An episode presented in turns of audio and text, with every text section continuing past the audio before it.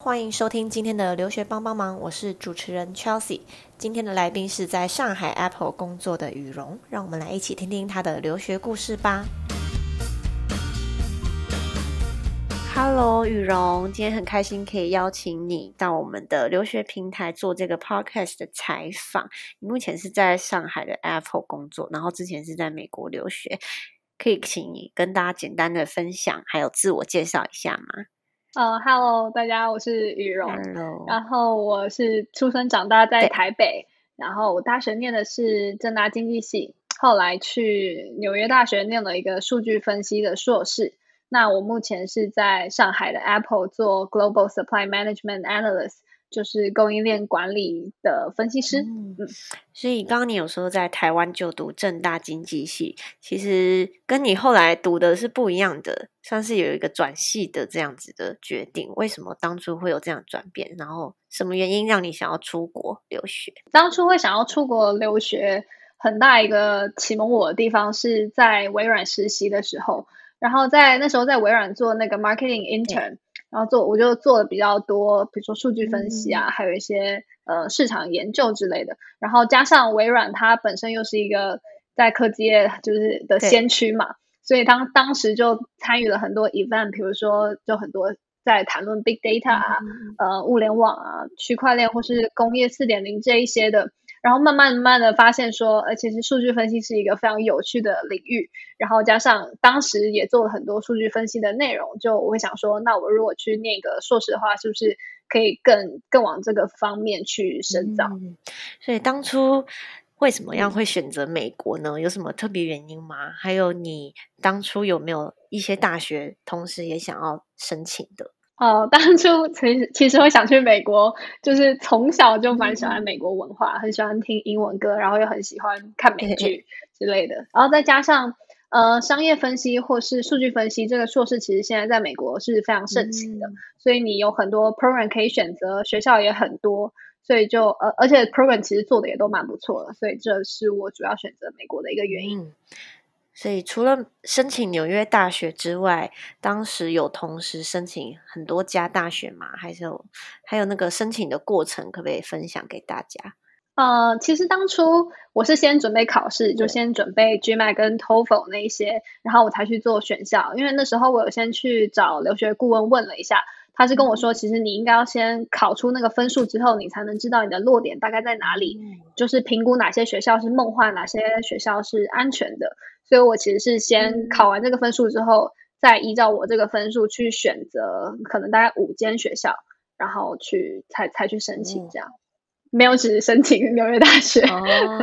所以当初找那个留学嗯顾问，他是算代办吗？还是其实他是不用收费的一个资源嗯，它其实就是代办，但第一次通常他会提供你免费的咨询，哦所以代办就，所以我嗯对我上次会有先去咨询过。嗯，哦，所以就是一路的申请过程，包括准备资料跟一些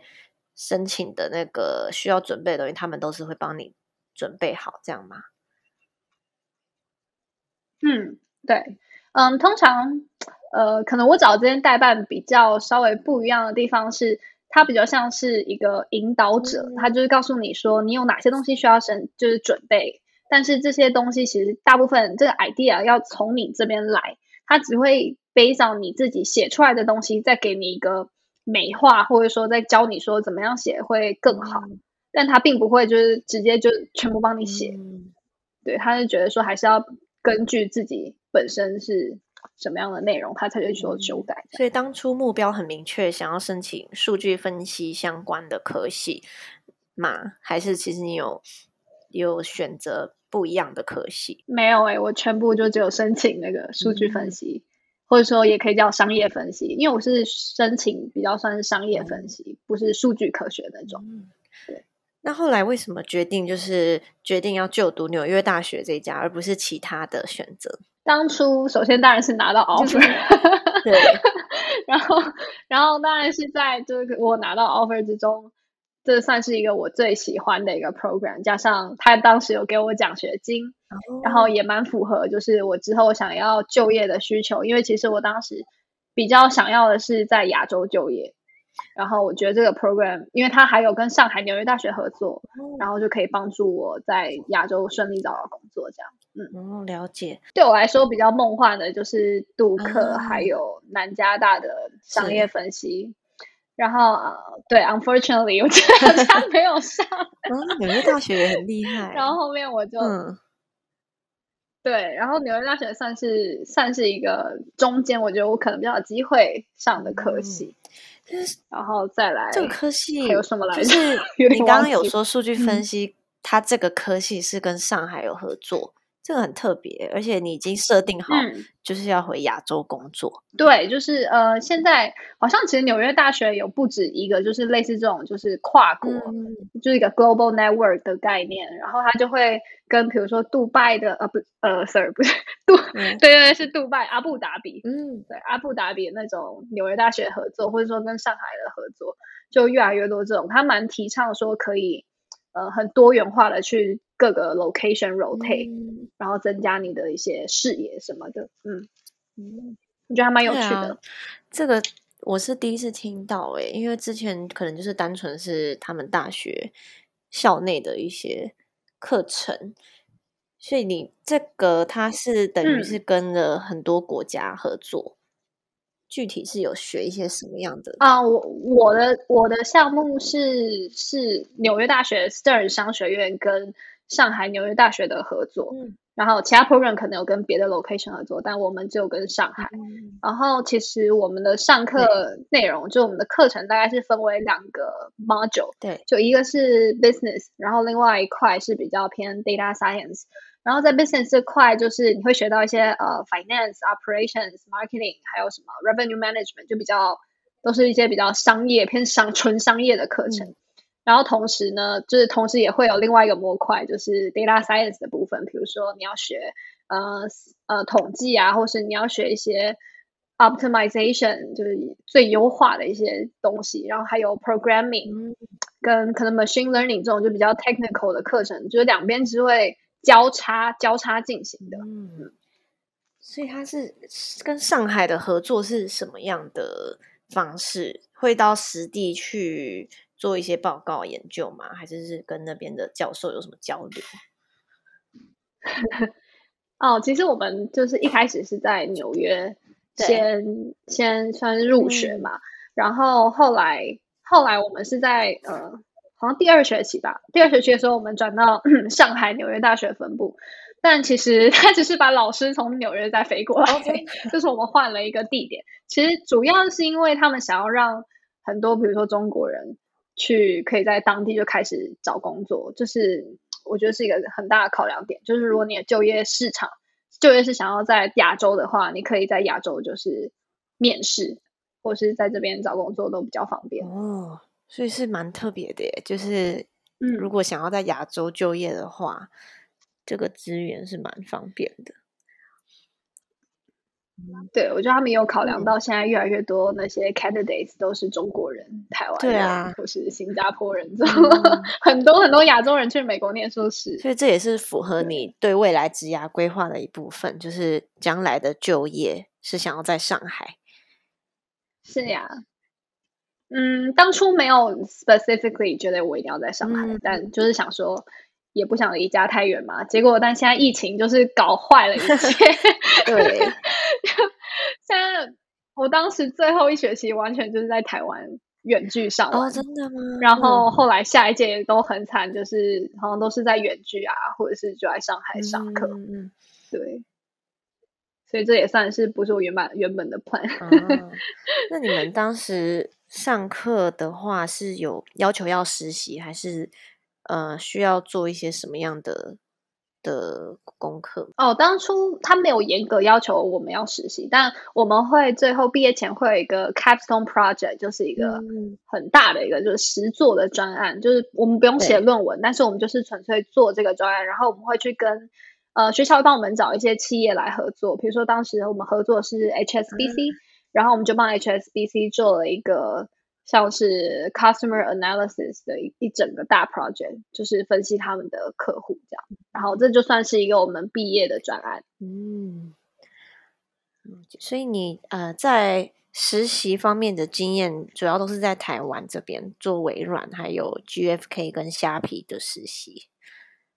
可以跟大家分享这对这部分的实习经验吗？可以啊，我嗯，我大概是从大二开始去实习的，然后我第一份实习是在微软，我做了一年的那个 marketing intern，然后就是像我刚刚前面提到的，就是我们会做很多 B to B marketing 的 campaign。然后会做很多可能是 survey 之类的，然后当时我就是比较负责是在做一些 event analysis，还有可能 customer 的 analysis，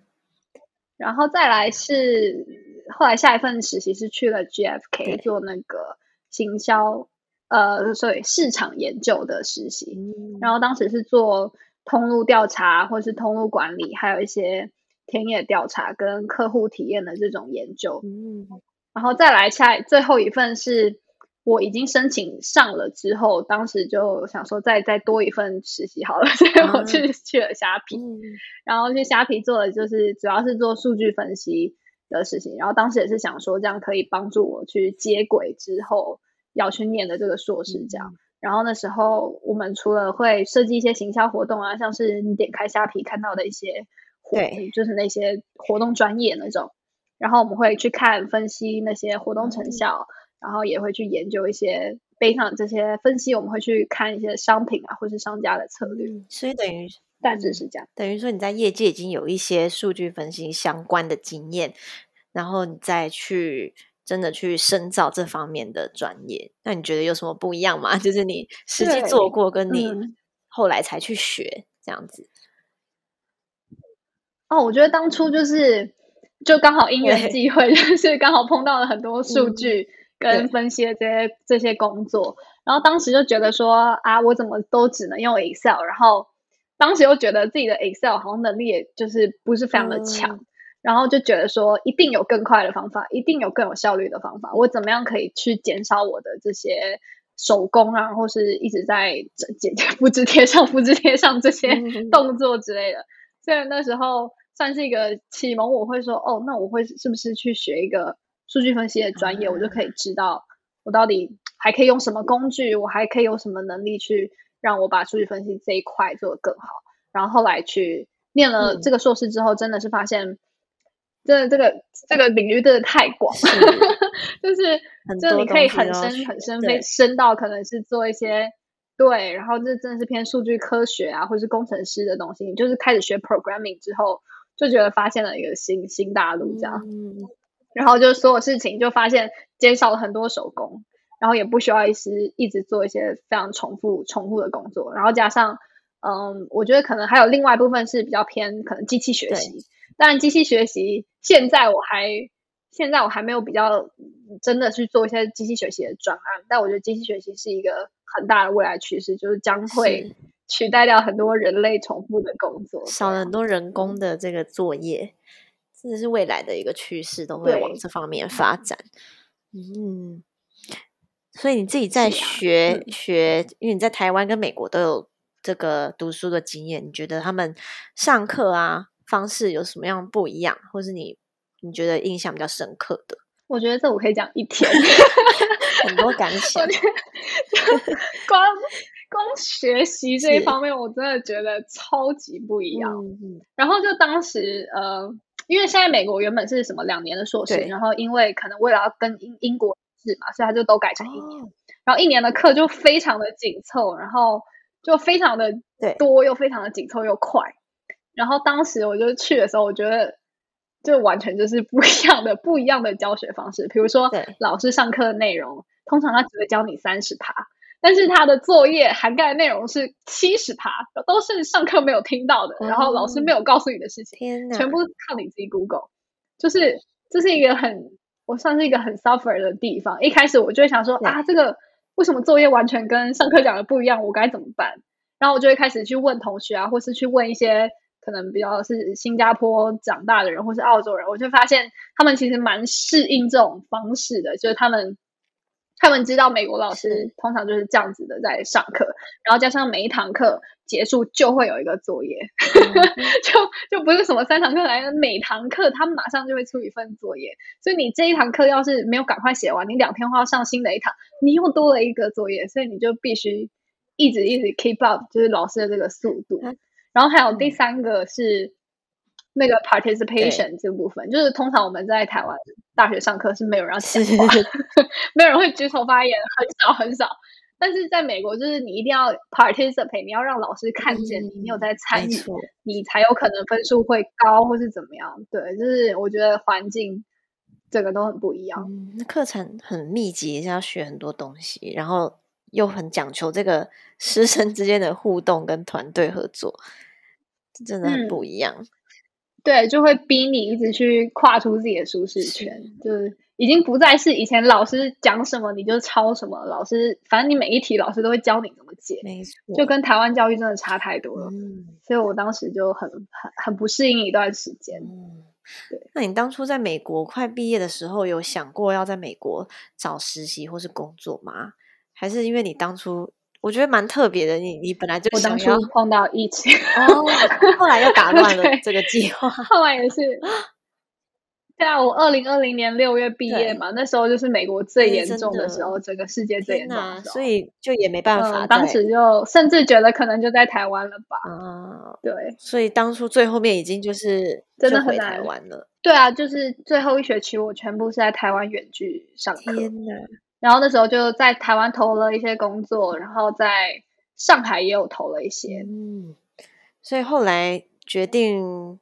是怎么样到上海的 Apple 工作的？中间有申请别家吗？或是你本来就很想要到上海这个地方？有啊，我申请了很多很多公司，但我会进到 Apple 主要是，嗯，这也要讲到一个很重要的点，就是如果你要去留学的话，你一定要非常。注重那个学校的就业资源，就其实上海 Apple 是我们我们项目，就是他们把这个是工作机会推给我们的，所以其实是帮我们内推。然后我们就从我们就把简历就是履历给到我们的那个就是 Career Resource 那边，然后就去帮我们投了，然后再来就进到面试这样，嗯，然后后来面试顺利就拿到 offer 这样。你说是本身刚好你这个上海的这个 Master Program。他有企业上的合作，嗯，哦，所以这个也是大家可以考虑的耶。这样子的当然了，这这非常重要。因为我我听过一般是比较多，就是一般的就业博览会这样子的。然后你们是有有一些特定的企业都有，可以有一些名额这样。对，就是也有就业博览会，然后也有这种，嗯，比如说有一些企业会直接来联系。我们的 program 说哦，可能我对你们的这个专业的学生蛮有兴趣的啊，就是就欢迎他们来面试这样。对，其实我觉得是也有蛮大一部分是这个原因。嗯，所以当初就是嗯，直接透过学校的这个管道去投上海的 Apple，然后也顺利的申请进去。然后你担可是你担任的职位是供应链管理是吗？嗯，对，这方面的职务内容就是呃，具体是做什么样的？上海上海 Apple 其实主要就是在做供应链，毕竟供应供应商们都在大陆嘛，对不对？因为我主要现在在我们 team 的工作，因为我我的职位还是算是一个分析师，所以我其实是在负责呃开发还有管理的管理我们 team 在用的一些系统。还有一些工具，就比如说像用 Python 可以开发很多做报表啊，或是会诊 data 之类的分析的的工具，然后或者是说，呃，其实我们听也蛮注重一些视觉化的一些，比如说像 Tableau 的 dashboard，就也会把很多很多的，我不知道这样讲会不会太深，就比如说产能啊，就是产能，你可以把它投进那个 Tableau 里面，就变成视觉化嘛。然后我觉得这这算是一个对我们听还蛮有帮助的东西，就不需要再一直从 Excel 列表里面看，真的是 乱七八糟的数字，真的几千行的数字看不明白。这其实也是有 供应链管理，也是运用到你们学的这个数据上，还有说你机器上面的优化都有运用到。对，其实我来比较属于是。把我可能在之前就是硕士的时候学到的一些工具啊，或是学到的一些 programming 的技能，然后想想看怎么样可以帮助我们 team 去开发出更好的系统，怎么样可以帮助我的同事工作效率更好。嗯，然后，当然，现在我我自己也有在做一些项目，就是我们也会管理一些项目，这样这样就是帮助你说，你除了开发这些系统以外，你还是可以去跟真正的食物做连接嘛。嗯那我觉得这个好像是目前一个比较比较少人有具备的一个，嗯，算是一个功能吧，啊就是大家比较多是可能都是关注在我就是做供应链管理，然后但比较少人会去做这这分析这种东西，所以对我来比较像是。呃，第一个开始会做这两方面都一起做的人，嗯，嗯，算是蛮蛮感觉之后会越来越多这样子的需求诶，所以现在开始做这个是一个趋势。嗯，是，其实我算是第一批我们公司开始招这种分析师，是是对，之前都比较算是真的就是纯粹做供应链的一些 manager，对，嗯。对，这是一个趋势，没错的。可能本来是 传统的供应链管理，然后你们是加上你们的专业，嗯。就是一些呃数据化啊，或是像你刚刚说的写程式等等等的、嗯这些 非常深奥的专业。嗯，好厉害的感觉。对，像现在其实 除了我们 team，就我们 team 开始有这很多系统啊这种工具的开发出来之后，别的 team 也一直来找我们 team，想要也也要也要学习说，哎，我们怎么样可以也可以用你们这个、这一哦套系统，怎么样用我们这套工具？嗯，对，所以算是我们 team 算是一个蛮多系统跟工具的一个 这样 算是一个先驱吧。所以在呃，我觉得上海 Apple 应该是蛮多人都会很向往进去的。你可以分享你当初面试的经验、a p p l e 跟大家有什么比较不一样？它的公司文化啊，或是面试的方式等等的。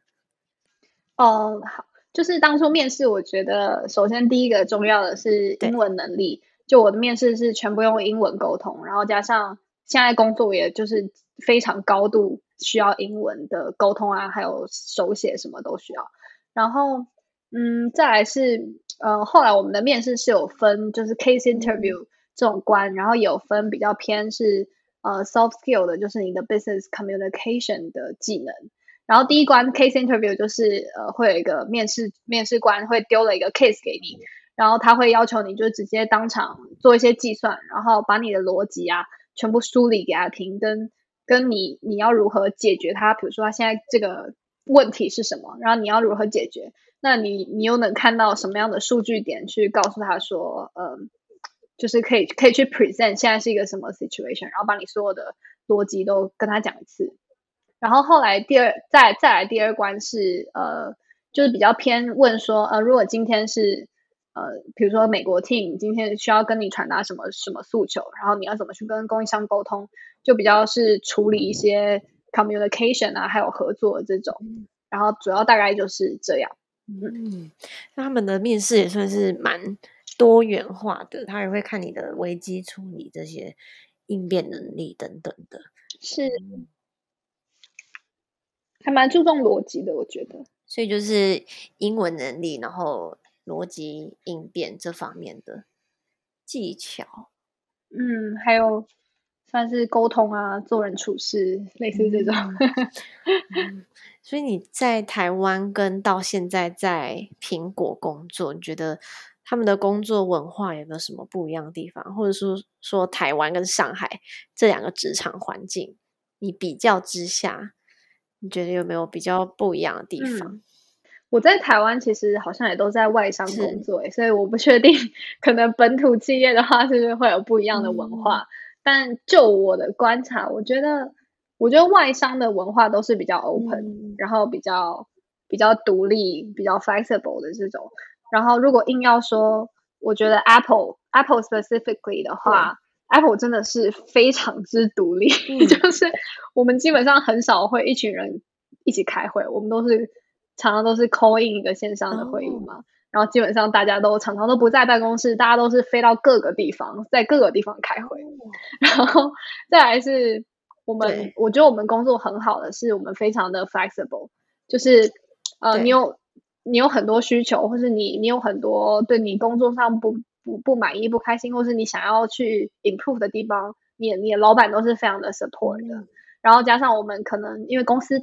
然后所以我们会有一些 internal 帮忙专门处理我们那些 员工的一些 team，所以你的资源就非常多。你你比如说你是 healthcare 有问题啊，或是你你的福利或者什么各各种都可以找到不同的 team 去帮你解决。然后。嗯，再来是还有我们的我们的组织非常的平，我觉得这个好处是说，其实你很容易就去跟比较高阶的 director 去呃去，比如说去合作，然后你你可以很快的，应该说你你如果有什么意见，你其实其实是可以很勇勇敢的就跟很上面的 director 直接提，或是他也会就是直接来 approach 你说，哎，他希望你今天给他什么。什么建议啊，或者说你能不能帮他做一件事情？我觉得就是我们很平的这个组织是可以让你有很多发挥的空间。对，就是他们的听起来他们资源整合的很完善啊，就跟台湾企业好像不太一样，不会说一定要呃按照某一个程序这样子，一定要待在办公室啊，或是一定要遵照这个什么上对下这种的文化。对，就是这是我算最喜欢的地方吧。就我是一个比较比较喜欢自由，不要管我，我自己做好我自己的事。可是，可是相对的，就是压力也会比较大。像比如说，我们其实没有什么在分 几点下班，就基本上老板找你就是要找到你。你说也也 工作生活也会比较就是紧密一点。对，真的，其实加上可能我们工作就是全部就是在手机上，所以其实你 你的工作就会一直跟着你，这是有好有坏的地方。但是总体来说，你觉得它是比较弹性的，然后发展空间感觉会比较大吗？你可以做你很多想做的 project 这些。是，而且而且就我们部门还有一个蛮特别的机制是会 rotate。所以其实你可以去各个不同的 team，之后可能你满了两三年之后，你有机会 transfer 到不同的 team，然后去学习不一样的东西啊，然后更就不一样的视野，可以认识各种不同的人。嗯，我觉得这还蛮不错的。职业发展有什么具体的影响？出国后对你有什么改变？这样转变，然后可能在找工作上面等等的。我觉得分大概两方面。就第一个方面，就是以硬实力来说的话。当然，就是你学会了各各种不同的 coding 技能啊，然后各种不同的工具，当然会帮助你在投履历的时候会更有优势嘛。然后你的工作效率也会比较高。然后再来是，如果是软实力方面的话，就比如说你的英语能力，就以前以前我也不觉得我那么敢讲英文，就是会觉得啊有点不好意思什么。但是经过那一年之后。你讲英文就会变得非常有自信，然后所以去外商工作的话，你会你其实完全不会觉得有任何困难。嗯，然后再来是，呃，我觉得也也有文化适应吧，就是文化适应，你会比较容易适应，就是西方的文化跟可能假设你今天的工作真的很需要对口一些美国人啊，或者说西方人各种，就你会比较快 follow 到他们的思考逻辑，然后加上。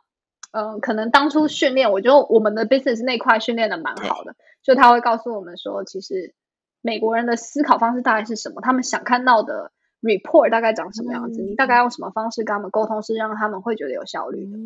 所以在，所以我觉得这一块帮助我在现在工作，其实我很快就适应这外商的文化，这样。就反而他不只是给你就是专业上的帮助，他也很重视整个思考能力啊什么等等的。嗯，对对对，嗯好。那最后，如果有一些留学生，他们也想去美国读硕士，或是像你一样，可能因为你也算是转系成功的例子，怎么样可以从比如说他大学读一个系，然后他他硕士发现他想要读另外一个系，这个转变有没有什么可以建议大家的地方？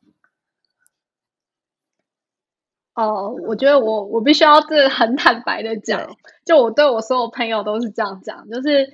千万不要抱着一个哦，我要去留学，我就是每天就 是 po IG 拍美照、吃美食，然后你会发现，这个留学完全跟你的幻想真的是两回事，完全是破灭。尤其是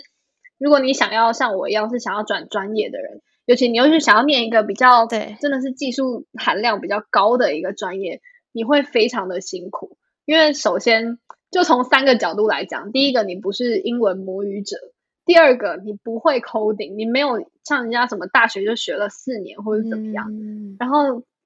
再还有什么？哦，第三个就还有文化适应的问题，就你很不习惯当那边的教育系统的模式，所以其实你是最最最吃亏的那种，嗯 所以你就要比别人付出真的是三倍五倍的努力去跟别人达到他可能一开始进来就有的水准。然后当然我也很感谢说我的同学们，就他们都很优秀很厉害，才会让我有这种这种体悟，就是我我今天不是来玩的，加上两年的硕士的课程被压缩到一年，其实非常的紧张。然后你一个月就考一次期末考，一个月就考一次期中考、期末考，那种真的压力非常大。所以你会你要有一个觉悟，是说你今天要想清楚，为什么今天你想要来念这个项目，你想要走什么样的路，你的目标是什么，你都要把这些想清楚了之后再去申请。而且加上，其实我觉得申请出国念书，这其实是一个 非常花钱的一件事情。你也不想要就是投了几百万，然后只是去那里 就是玩一玩，然后 那那这样就去旅游就好了，对不对？所以你想去念书的话，你真的要有很大的觉悟，跟你必须对你未来的方向非常的清楚，尤其是就业，因为终究你念完书，你要面临的就是你要怎么找工作，找工作就非常的现实。真的对，所以就业资源非常重要，还有你的你的方向跟你过去的经验啊，还有你当然还有你可能在就学学业上表现的成绩，也都是会被考量的。所以我会建议说，如果没有做好这种觉悟的话，不要随便转专业，没错，因为转专业真的是一件非常辛苦的事情。你整个心态都要调整。但我会觉得，嗯，嗯，可是我觉得这一年就是念这个硕士这一年，真的是我人生非常大一个转捩点，就是我整个思维模式跟是呃，我对于我的工作或者我的生涯的那个态度，整个都变了。嗯，所以我觉得还是非常值得就你会看到真的是不一样的世界，各种不同的人，跟对跟来自不同的地方的人一起竞争学习，然后终究还是会有很棒的一个收获。嗯嗯，好。对呀、那今天非常谢谢雨荣跟我们的分享，希望你在上海一切顺利 继续努力。希望台湾的台湾大家安全。没错，哎，那你们现在那边疫情还好吗？关心一下，哦，其实上海这边很好哎、真的哦、就很很很控制住 free 是其实从我去年来的时候，疫情都一直控制的蛮好的哦，哦那还不错哎，真的是大嗯家要平安。对啊，现在很担心台湾，对啊，在台湾的大家。对啊、对啊、真的是大家都要加油。好，那我们今天的采访就到这谢边了，谢，谢谢 Chelsea，谢谢你，好，拜拜，谢谢，拜拜。